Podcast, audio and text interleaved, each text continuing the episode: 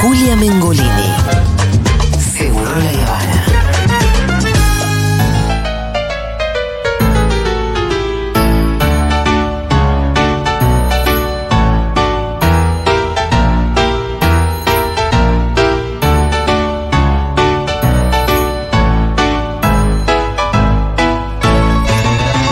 Bueno, eh, estamos en el marco de la columna de Dana Contreras.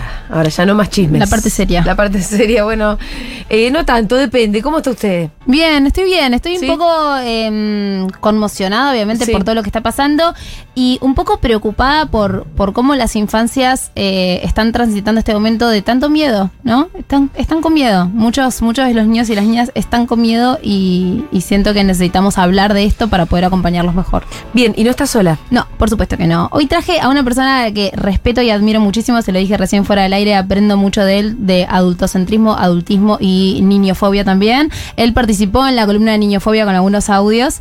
Eh, él es Santi Morales, es sociólogo, está especializado en infancia y en educación popular de niñeces.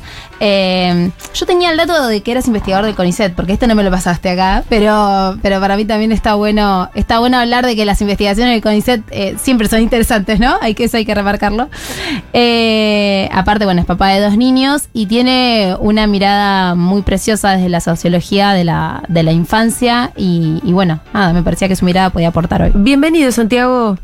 Muchas gracias. Bienvenido. Muchas bueno, gracias. estábamos hablando un poco fuera del aire de lo que había sido nuestra, nuestros diálogos con nuestros niñes. eh, en todo este proceso de balotaje y de campaña, año electoral, eh, donde por lo menos nosotros nos posicionamos muy claramente, ¿no? es que, ¿no? Y, y eso se lo, se lo transferimos. Y además también, te- te- esto yo lo contaba un poco al aire, es gracioso porque Massa no fue nuestro primer candidato natural. No, Sí para Rita, que tiene cuatro. Claro. Claro. Rita agarró con un entusiasmo esa candidatura que a mí me conmovía porque era una como con una pureza que yo ya no podía tener porque uno ya lo conoce y todo eso. Claro, la con algún filtro. Claro, ¿no? Y Rita era como, ay, masa, por favor, que toda mi esperanza. Eh, mucho más que los adultos. y, y, y es interesante de cualquier manera que ella como se haya metido, ¿no? En el... Y no es que nosotros le, le quemamos la cabeza, de hecho la, la intentamos resguardar y aún así le llegó un montón de información. Claro. Sí, hay una Por suerte no tanto la derrota, Santi.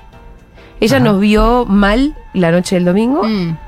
pero pero no, no se la tomó muy grave, no lloró, no, no le pasó mucho eso. Ah, Claro. bueno, perdió más. Ok, sigue jugando, ¿no? Claro. Me parece que no debe ser el mismo caso para todos los oyentes Depende que de la habrán edad. visto. No, sí, depende de la edad, obviamente, hijos, que habrán visto a sus a sus niñitos llorar también, ¿no? Sí, la escena de niñas llorando por el Sí. resultado. Bueno, mucho. Seguramente. Se mucho. Sí. Sí, Sí. y se parte el corazón. Sí, al ah, yo no, comprendo la, la, la, la necesidad de mostrarlo, porque mucho se vio en las redes. ¿Mostraron niños Ah, llorando? Sí, bueno, siempre hay una cuestión ahí Esa- de, de sharing. Oh, qué pesado. Bueno, pero eso ya es otra, es otra otra, cosa. o- otra historia. Pero es cierto que no, más que pensar en, bueno, cómo les llega esa información, es- están, son parte de la sociedad Mm. y, y esto, ¿no? Eso fue un año muy movido a nivel político y, y en el que todo el tiempo estábamos hablando de política, incluso hablar de, de dinero, hablar de, de las cuentas, hablar de- también es hablar de política y con, con Milei pasó algo que es que se volvió medio villano, un poco lo que decíamos Sí. fuera del aire, ¿no? Tiene una figura muy de, de- del mal, ¿no? Eh, y apareció esta, esta imagen de él gritando, de él imponiendo, menospreciando a los demás, insultando que creo que para los niños también era muy fácil sentir una especie de rechazo hacia eso. Entonces, al menos en mi casa lo que pasó es la pregunta de, bueno, ¿por qué ganó el mal? ¿No? Como Mm. esta, esta cuestión de tan, tan blanco-negro que a veces los niños tienen y que necesitan para comprender el mundo. Bueno, esto está bien, esto está mal, esto se puede, esto no se puede. Es que ¿no? para mí en este caso y en esta elección también me Era un jugó poco- medio así. era un poco ¿Por qué, por votan al malo, no? La pregunta. Sí, y- Claro. y, la pregunta también, eh, yo todavía la tengo y creo que vamos a tratar de ir respondiéndonosla. Y no es fácil el diagnóstico tampoco. Santi, ¿cuánto hay que hablar de política con los niños? ¿Cuánto? Yo creo que es inevitable no hacerlo. Ajá. Hay una falsa idea en el mundo adulto de que es posible eh, separar a las niñas y niños Sí. del resto de la sociedad. Esa falsa idea conduce a un montón de incomprensión, porque hay algunos temas que son centralmente tabú, como pueden ser obviamente la política, pero también la sexualidad, también las drogas, eh, y también la muerte, ¿no? Sobre todo con la Mm. primera infancia que pareciera que hay que resguardarla de ciertos temas. Y el mayor problema ahí es que es imposible que Sí. estén al margen de eso y que cuando no hay diálogo con el mundo adulto hay otras respuestas. Claro. Los chicos, las chicas se construyen sus propias respuestas, a veces por lo que escuchan al pasar, a veces por lo que conversan con amigos o amigas. Eh, entonces yo creo que es necesario y saludable hablar de política, de cómo estamos, de lo que nos está pasando, porque las propias chicas y chicos nos habrán visto eh, tristes, angustiados, angustiadas, sorprendidos. Entonces, como primer eh, principio, me parece que hablar de política es respetarles. Es reconocer que son personas que van a sufrir estos años al igual que nosotras y nosotros y que cuanto más tengan herramientas para transitar este periodo, mejor van a poder eh, ir de alguna manera transitando el dolor Sí, que eh, va a significar. me encanta lo que decís porque es muy difícil, eh, como, es como fingir demencia, ¿no? Hablar de política cuando a uno le interesa y cuando está totalmente atravesado por el contexto. Eso por un lado. Ahora, eh, trasladarle sufrimiento, ahí donde te digo, bueno, no, pará. en esa no, no, no sé si te voy a. te voy- o, o cómo hacer para evitar, porque también pasó que la noche del domingo, que estábamos todos como tan compungidos, yo no quería que Rita. va- Sí me gustó el entusiasmo durante la campaña, pero no que sufra, ni que tenga Sí, miedo. sí. Era como que ahí yo lo que me salió decirle por lo menos es: no te preocupes, papá y mamá a vos te van a cuidar. Perfecto. Yo creo que ese rol, eh, a mí me pasó algo parecido. eh, eh, creo que ese rol es el, es el principal que sostiene durante la infancia, ¿no? Que nuestra, nuestra tarea no es la de mostrarnos como superhéroes que vamos a poder con todo, sino la de, bueno, nos tenemos, acá estamos, podés como confiar en nosotros, vos vas a estar bien. Yo una de las cosas que le dije a Nina fue, vas a seguir yendo a la escuela a la que vas, vas a seguir teniendo a tus amigos, vas a seguir haciendo las cosas que te gustan hacer, como voy a hacer todo lo que esté a mi alcance para que vos estés bien y como confían que estos temas se pasan y que ahora nos ves tristes, pero que esto ha pasado otras veces, nos hemos puesto muy mal, eh, hemos tenido presidentes que no nos han gustado y trabajamos para cambiar esa realidad. Entonces, como también alojar un poquito esa angustia. Porque es cierto que en esta campaña que se habló tanto, yo una vez acá lo dije, de, las únicas veces que se habló de infancias en, en la campaña tuvo que ver con venta de niños, venta de órganos, cardiopatías, la la, verdad. la ley no. Eh, Es todo un espanto. La hija de una amiga mía también lloraba pensando que iban a vender sus órganos. O sea, claro, porque además los niños a veces, cuando no hablamos, como dice Santi, con claridad, toman, ¿no? Una Frases idea, sueltas dos. y de pronto es, re- ah, ok, va- te- me, me van a salir a matar para vender mis órganos. Es un poco como eso lo que se arma, ¿no? Cuando falta palabra siempre se completa con una fantasía que suele ser muy escabrosa. Sí, y también me parece eh, importante que, que- que- que reconozcamos que cuando decimos hablar Sí. es de alguna manera responder a sus inquietudes. Mm. Y con esto lo que quiero subrayar es, no hace falta acercarles información o responder a preguntas que no están hechas. Hmm. Porque muchas veces hay dudas, inquietudes, miedos que tenemos las personas adultas que las propias niñas y niños no tienen. eh, y esas, ahí coincido con vos Julia, no hace falta trasladárselas. El tema es que, bueno, si nos hacen una pregunta, poder responder a esa pregunta y no a las preguntas que no nos hicieron. Claro. Eh, y sí, de alguna manera también me parece, eh, en sintonía con lo que decía Aldana, reconocernos frágiles también las personas adultas. Las personas adultas a veces tenemos miedo, las personas adultas a veces estamos tristes. Y me parece que conversar con las niñas y niños que nos rodean de una manera sincera también nos humaniza eh, y genera la posibilidad de reconocer que el mundo adulto no es lo perfecto que se presenta. Mm. Porque ahí también hay una gran Claro, trampa total. que es confusa. Porque durante, y, y continuamos con el ejemplo, durante muchas semanas les dijimos a niñas y niños, si gana mi ley, tu escuela se privatiza, tus órganos se venden, y cuando eso sucede, necesitamos decirles, no, eso no va a pasar. En realidad no sabemos si va a pasar o no, Sí, sí. en definitiva. Es la, la incertidumbre que tenemos todos. No lo sabemos, Sí. pero necesitamos decirles lo contrario. Entonces, ¿a quién le creo? ¿No? También digo, Claro. si uno se pone en los pies de esa niña o ese niño, a mamá o a papá de hace 10 horas, Sí, sí, o sí. al de ahora que me dice lo contrario a lo que me ¿El decía antes antes. del debate o el del debate? Claro. ¿Cómo es? ¿A quién le crees? Bueno, y a Milei de- había que preguntarle lo mismo, ¿no? Por eso. Bueno, sí, claro. es cierto. Pero es que para mí ahí la trampa es creer o transmitirle a las niñas y niños que el mundo adulto es certeza. Mm, El mundo adulto es incertidumbre, así como lo es también la infancia. sí. en la, en la lógica, digamos, del poder adultocéntrico que construye representaciones en torno a lo que es válido y no válido según la edad, el mundo adulto se supone acabado, se supone completo, se claro. supone realizado, se supone ya sí. Y el tiempo de la infancia se supone lo contrario, incompleto, deforme, todavía no, en preparación. Entonces, esas nociones que transmitimos nosotras y nosotros a las niñas y niños también deben ser problematizadas, porque son falsas y lo que generan es desorientación, falta de comprensión por parte de las chicas y chicos y una sensación poco nombrada y poco identificada que es ¿le creo o no le creo? ¿Me está diciendo la verdad o no me está diciendo la verdad? Digamos, ¿con qué versión me quedo de esto que me están transmitiendo? Entonces me parece que hablar de política es hablar de nuestros miedos, de nuestras dudas, de nuestras incertidumbres, diferenciando, ¿no? Esto que este sociólogo francés, Badiou, plantaba, planteaba como diferencia, la política y lo político. Mm. Porque son dos cosas distintas. No necesariamente hablar de política es estar hablando de partidos políticos, de roscas, de Sí, de discusiones, de, campaña, de traiciones, de, gente. campaña, tal cual. O de personas. Hablar de política puede ser hablar de la necesidad de involucrarse en los problemas comunes, de la necesidad de participar para solucionar los temas que nos preocupan en la casa, en el edificio, en la escuela, en el barrio, en la plaza, eh, y fundamentalmente transmitir con la palabra, pero siempre es mejor con los hechos, que las cosas se cambian o se frenan cambios que no nos gustan si nos involucramos. Sí. Sí, es cierto. No, pensaba que, que también hay algo de muy, muy interesante de, de- de este momento en el que estamos viviendo, en, en el que podemos hablar de política, que es hacer como analogías con cosas que ellos tienen más cerca, ¿no? Eh, a mí me pasó, y tenemos un audio que Nina me preguntó, escuchando hace unas, hace unas semanas una entrevista, me preguntó qué era el Estado, por qué hablaban de que mi ley no quería que esté el Estado, ¿no? Sí. Entonces tuvimos una charla y llegó a una conclusión que le pedí que la grabe para, para compartirla hoy acá.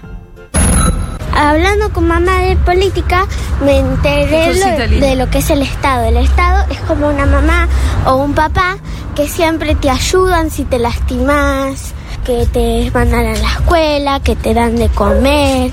Y todos necesitamos un Estado como necesitamos una mamá y un papá. Voy a llorar, boludo. Esa fue su conclusión. Esa fue su conclusión que yo le pedí que es la una mamá y un papá, Porque yo le explicaba como, Se bueno, levantó Marx y dijo, no, esta piba entendió. ¿cuál es el rol del Estado? Entonces le empezaba a explicar y ahí me dice, ah, claro, como una mamá y un papá. Claro, estos son, son quienes te, eh, es quien te tiene que cuidar, quien te tiene que garantizar. ¿Qué país distinto seríamos si miráramos al Estado como una mamá y un papá? Sí, y yo también ahí me encuentro con la necesidad de decir que cuando hablamos de política estamos leyendo el mundo de una manera y no de otra. Mm, Muy probablemente, si Milei tuviera una hija o un hijo y le contara a él qué es el Estado para él, la conclusión sería otra. Bueno, y ahí la pregunta lo válida es, ¿cuál es la verdad? Y yo creo, Un pedófilo envacilenado. Bueno, claro. con- bueno, con Capaz que lo clona aparte, mejor no. pero digo, o si hablara el hijo de Marx, quizás su respuesta sería otra también. Obviamente. Pero ¿qué quiero decir con esto? Re- hablar de política es también para mí transmitirle a niñas y niños que no, es te- que no es la verdad, que es nuestra versión de las cosas, que pueden encontrarse con otras personas que piensan distinto y que de lo que se trata es de respetar las diferentes miradas siempre y cuando la mirada del otro no implique la negación de la propia. Sí, em, yo estaba, bueno, una de las, de las cosas que le dije a Rita fue que tratara de no hablar de política en la escuela, para no... Ahí me parecía que iba a entrar en un, en un conflicto seguro. Y Y ella sí. también no, no entendió bien también, porque, ¿por qué no puedo hablar de esto? Porque también le estaba proponiendo un Mm. tabú, Claro. de Sí. algo que en casa se habla mucho. Y bueno, y ahí le dije, bueno, porque puede que haya algunos papás que votan a mi ley, y bueno. Pero, ahí era ¿qué te daba difícil decir, miedo? y eso hay que entenderlo. ¿Te daba miedo que ella tenga algún conflicto, que le digan algo feo? Que... Sí, y aparte eh, para Rita particularmente hay más Obviamente. exposición que para cualquier otro niño también, ¿no? Obviamente. Eh, y eso, bueno, ya será motivo de consulta personal, pero... Si acá Fito que está escuchando no acota Sí. algo que me parece interesante. Fíjate la relación de Milei con sus padres y lo que él siente del Estado. Ah, claro, en Bueno. línea, en línea Gracias, con, Fito. con la, la opinión de Nina. Me parece lindo, retomando lo que vos decías, Santi, de que no es la verdad, no tenemos la verdad revelada, que eso es algo que en esta columna trabajamos mucho, ¿no? Siempre que hablamos de, de cuestiones vinculares, de bueno, los mapadres transmitimos lo que pensamos, mostramos nuestra manera de, de ver el mundo, decimos nos parece que esto es sí, esto no, pero obviamente es nuestra subjetividad. Diferenciar esto, ¿no? De subjetividad de esta verdad es la única. Vamos a hablar desde un lugar subjetivo, porque somos también nuestra experiencia, somos nuestra historia. Digo, yo le hablo a Nina de política desde mi lugar de hija de Tal peronistas, de Ciudad Evita, de. Bueno, digo, le hablo desde el lugar que es mi historia también, ¿no? De mis abuelos, de lo que a mí mis abuelos me contaban. Entonces, está bueno entender que la digo, la objetividad al, al hablar de política no existe. No, no existe, porque uno lo, lo va a decir siempre desde su lugar, pero sí habilitar el, bueno, ¿y a vos qué te parece? Siempre para mí que un niño tiene la capacidad de, de ahí de, de bancar esa repregunta, ¿no? Porque a veces se lo decimos a nenes de, de- de tres años que están pensando en otra cosa y es más la exigencia de decime algo interesante. Está buenísimo poder preguntar, bueno, ¿y a vos qué te parece? ¿Qué pensás? Eh, Bueno, ahí está toda la historia del famoso adoctrinamiento, ¿no? Como la idea de que hablar de política desde nuestro punto de vista con los niños es necesariamente adoctrinarlos. Y por ahí interesante. hay algo de eso, porque en un punto sí, yo le voy a estar transmitiendo cuáles son mi visión del mundo, mis sí, valores. ya lo dijo Homero Simpson. Dijo, lo mejor de tener un hijo es que le puedes enseñar a quién odiar. Y sí, hay algo de eso que es cierto. sí. Sí, pero yo creo al mismo tiempo que eh, justamente porque las niñas y niños no solo son sujetos de derechos, sino que además son sujetos sociales y por lo tanto son sujetos políticos, las niñas y niños pueden tener una mirada distinta de la nuestra. Sí. Y nosotros y nosotras como personas adultas tenemos que tener la grandeza de respetarla. Por eso hablar de política es transmitirle nuestra mirada del mundo, es reconocer que la objetividad no existe, por lo tanto yo no creo, de, no, no, para mí no hace falta imponerse el mandato de ser objetivo. Es reconocer que esta es mi lectura, pero si yo le puedo transmitir Mm. que esta es mi lectura, tengo que respetar si me plantea una pregunta o una opinión distinta me de la sale mía. libertad. Si te sale decir. libertario. Escucha, me pasó un montón. eh, no, es- no sé si es la materia de ustedes llegar a las adolescencias, porque imagino que ya no Sí. te va a salir un libertarito de cuatro.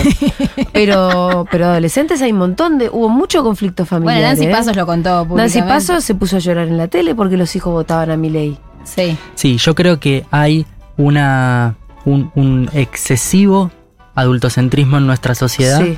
Que en la pandemia se recrudeció porque creímos que a las niñas y niños les bastaba con la escuela y la comida, porque creímos que a los adolescentes, sin perder la conectividad a través del celular o como pueda, Sí. ya estaba resuelta en sus Claro. necesidades.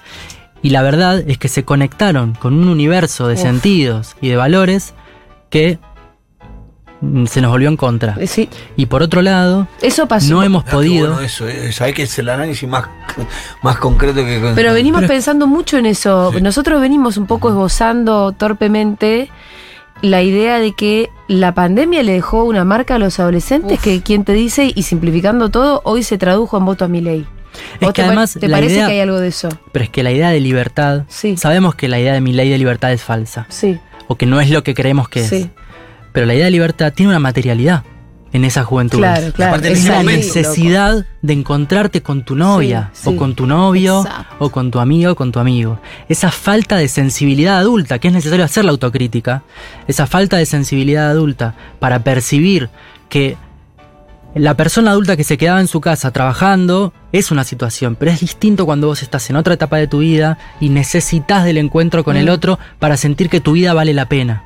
No para resolver tus necesidades de existencia. Y es ahí en donde vos decís, tomó la bifurcación de conectarse con sentimientos y cosas a través de las redes que se es nos que volvió en mientras contra. creíamos que estaban en casa conectados por la computadora o el celular con su maestra o con su maestro, estaban viendo videos de TikTok, recibiendo un montón Sí. de contenido que no es científico, que es falso, que es eh, contradictorio en sí mismo, como por ejemplo pregonar la libertad, planteando el sálvese quien pueda, creyendo que es posible la libertad individual en una sociedad que está hecha de personas que nos necesitamos mutuamente. Eh, y en definitiva, el hecho de que esas propias adolescencias hayan estado tan solas, tan lejos del mundo adulto, genera un nivel de rechazo del mundo adulto que te lleva muchas veces a oponerte. Yo no creo que la adolescencia sea la etapa en la que por definición se opone al mundo adulto, entonces si sos marxista tu hijo te sale de derecha No, o si no. Además no se verifica No, después. Hay no veces se que sucede, pero... Pero yo sí creo Mm. que se genera empatía o distancia cuando hay encuentro. Cuando hay encuentro intergeneracional. Cuando mm, la pasamos bien juntos. Cuando Claro. nos respetamos. Mm. Cuando el adulto no se cree que por ser adulto tiene que imponer su palabra, me tiene que evaluar todo. ¿Vieron esa cosa adulta de que si el pibe o la piba dice algo que más o menos tiene sentido, uno se pone en el lugar de analista, eh, no de analista, de profesor? ¿Viste? De, a ver, eh, ¿y cuánto sabes de esto? Y a ver, ¿y cuándo fue tal cosa? Y a ver, contame que para que en determinado momento no sepan cierta cosa y ya lo descalificamos. Hay una tendencia, hay una materialización de la violencia adultista, imperceptible, invisible, que no es explícita, que no es física, pero que tiene consecuencias directas en el autoestima y en la valoración de las adolescencias para con el mundo adulto, que es necesario ir problematizando, porque lo que genera es otra grieta, ¿no? Si decimos, bueno, hay una grieta que es la política, hay otra grieta que es la de clase, también hay una grieta que tiene que ver con Generacional. este absolutamente Mm, sí. generacional. No entendemos dónde están las chicas y chicos. Seguramente si hay docentes del otro lado en también. en el peor mundo este, ¿no? Digo, respecto de eso, de una grieta generacional, tal vez uno de los peores momentos de la humanidad, Mm. Sí. de, de- de desconexión, de no haber comprendido lo que, lo que a ellos les estaba pasando, lo que les pasa ahora. Bueno, pero el mensaje libertario sí lo comprendió y sí se metió mucho antes de que nos diéramos cuenta. Y En TikTok palabra- y en todas esas cosas estaba presente desde hace mucho tiempo. Y la Sí. palabra libertad en el medio de una cuarentena Tal cual. era Exacto, exacto. ¿Sabes que yo otro día vi En un el medio tuit de la cuarentena sale con la un palabra tuit- libertad. que fue muy criticado, obviamente, que decía lo más cercano que vivió una dictadura fue la cuarentena hacia un adolescente. Obviamente es un, es un espanto. es- No, uno puede, puede entender por qué- podemos entender por qué nos horroriza ese tuit. Pero hay algo de esto que es lo que decía Santi. Para un adolescente haber estado un año encerrado sin poder ver a nadie es algo determinante y es algo que en algún punto como lo aleja de esto de el otro, ¿no? La, la- la persona, el contacto y lo acerca a otras cosas, a otras ideas que son espejitos de Sí, colores. y aparte uno va generando relaciones a, a través de su vida con personas que más o menos piensan como uno, que son que uno cree que son buena gente, que tienen buenos valores. Y, y en, y en la vida social va llevando a sus hijos hacia ahí también. Y ahí cuando la pandemia, yo pienso esto de a partir de lo que vos dijiste, como que me hizo ataque en la cabeza, porque a partir de eso, claro, vos dejaste de llevar a tus pibes, a tus vínculos, a esas personas que vos crees que tienen buenos valores, lo dejaste en las redes conectado con todo esto. Acá Ileana dice que en salud mental nunca se vieron a tantos adolescentes deprimidos como post pandemia. Claro. es muy claro Totalmente. en salud mental. Tenemos de muchos hecho, mensajitos, creció la... me dicen. Sí. Ay, perdón. No, No, que crecía la tasa de suicidio. sí. En adolescentes. En la adolescencia, Sí, claro. no, no bueno, y eso, perdón, cortito, Y- algo a nivel mundial fue que, que las políticas de, de todos los países dejaron para lo último a niños y, a- y adolescentes, y no me refiero únicamente al cierre de escuelas, ¿no? Sino a esto de salíamos a correr y los pies no podían ir al supermercado. Tal cual. Sí, Sí, como que pensamos, eso que totalmente. vos dijiste fue claro. Eh, ellos con estar conectados ya es suficiente, con eso resolvimos todo. Bueno, llorando con la hija de Aldana. Eh, Hola, por acá tuve que explicar un montón de cosas el domingo de mi uf, idas y vueltas en mis eh, humores. Antes de, antes de saber los resultados no podía parar de llorar, como de la incertidumbre, etcétera. Y después cuando supieron los resultados, el menor de mis hijos me dijo, ay, que no vamos a poder volver a Argentina. Y yo le dije, sí, pero por ahí nos cuesta un poco más, ¿Volver? etcétera. ¿De dónde escribí? Hoy la, Ah. mis hijos escuchan la Fotorock conmigo y hoy la, la, la pregunta del desayuno fue, mamá, ¿qué es el peronismo? Hermoso. ¿A dónde la mandamos? Hermoso. ¿A dónde la mandamos? Hay que pedirle a Fede que se haga una columna así, ¿no? ¿Qué es el peronismo? Para niños. Sí. Explicado a Rita. Bueno, o a gente recién llegada, qué sé yo. También. ¿Sabes lo recién llegado que vamos a tener? y sí, También. pero la gente googleando al otro día ley de alquileres del Sí. hogar. ¿Qué es privatizar? ¿Qué Fue pasa la- si no hay Banco Central? Se googleó mucho también. Eh, además esto, ¿qué es, priva- qué, qué es privatizar? Chicos, hubiesen googleado antes. Ya los mandaron a googlear. hubiesen googleado un toque antes. A ver, más mensajitos. Hola, trabajo en un espacio de educación popular con infancias de 6 a 12 y para las elecciones hemos hecho eh, varias actividades y una de esas era escribirle una carta a los candidatos de eh, desde su lugar de infancias y lo que me sorprendió es el registro que tenían de que por ejemplo a Massa le pedían que le aumente el sueldo a sus abuelos a Milei que no meta a los niños en cárcel, por favor, y a Schiaretti que aumente las horas de recreo. ¿Por qué cada uno? Esa especificidad para cada uno me encantó. ¿Por qué no iba a meter a los niños en la cárcel, Y Milei? bueno, pero esto, ¿no? Como el, el miedo que circula en relación a diferentes temas. Bueno, la primera propuesta de Villarroel es bajar la edad de imputabilidad a Eso 14 es verdad. años, ¿no? tampoco está tan lejos el Sí, pibe pero pasa que esa es una que viene tirando a- el propio Massa también. Pará, y hablando de, de análisis complejos, eh, cuando le explicamos a Nina, que, que- que empezó a preguntar mucho más por, por qué hablamos de Macri de nuevo si no había ganado Macri. Ah, es una pregunta que yo también me hago, decir la Pará, Nina. dijo, es como Voldemort, que parece que se muere y siempre vuelve. Exacto, Nina. Exactamente. Es un poco siempre toma otras formas, Es lo mismo que nos preguntamos todos, Rem. Es lo mismo que nos estamos preguntando. Pero viste que los chicos tienen eh, respuestas mucho más concretas y sencillas. Sí, sí, como Voldemort, flaco, este no muere nunca. ¿Alguno más hay? Mi mamá cuando era chiquita y me enseñaron en la escuela eh, la dictadura militar, la maestra eh, osó poner de título Proceso de Reorganización Nacional y cuando mi mamá lo leyó en el cuaderno le agarró un ataque de locura tal y empezó, la maestra es una hija de pu-". Se enojó tanto y yo no entendía por qué se había enojado tanto. Es porque que es una un sutileza título. igual. Y ahí como que se tuvo que sentar y explicarme, no, mirá, esto así mencionaban a la dictadura, ta, ta, ta, ta. A esta altura a mí ya me parece un detalle. Me acuerdo porque el otro día Fernanda Callejón habló del proceso. Y yo casi la corrijo después dije. ¿Qué la voy a corregir con eso? Es cosa. casi semántico a esta altura. Estábamos ahí, viste, revoleando ideas por todas partes, tratando de evitar que gane mi ley. sí, sí, bueno, le decimos de dictadura, igual de verdad, a esta altura todo parece menor. Bueno, Santi, muchas gracias por haber venido. ¿Algún consejo más que nos quieras dar a nosotros que tenemos niñitos? Por favor, Santi. Un consejo, Sí, no, sé, no sé. yo no soy bueno dando consejos. Bueno, No. me parece a mí importante, eh, como, como resumen esto, ¿no? Las infancias no, no están ajenas a la política. Sí. Hablar y escuchar más que hablar, ¿no? No, no hablar tanto, sino escuchar cuáles son esas preguntas para poder responder. Ella es buena dando consejos. sí, ya viste, tengo, tengo ahí el, el TikTok Sí. que ya me, me he internalizado. Eh, y también respetar esa palabra, ¿no? Que, que aparece, que, que puede ser disidente. Y eso, digamos, ejercer, eh, un, ejercer política desde casa también es permitirlos a ellos elegir en Bien. diferentes cosas eh, y, y, se- y respetarles siempre su palabra, su voz, su mirada. Sí, sí. Más o menos. El Pitu no respetó mucho cuando su pibe se quiso hacer libertario un segundo. No, no. ¿Cómo, cómo voy a respetar una pelotudez? Pitu. Nada, No, escu- escuchar sí, lo senté, pero Lo escuché, pero lo senté y entramos en razones. Y muchas veces que los chicos se confunden y creen que, que las cosas nacen de un repollo y hay que prestarle. No, mirá, flaco, acá estamos en estas condiciones por determinadas cosas. A vos sí te afectaría. Porque aparte mi hijo decía.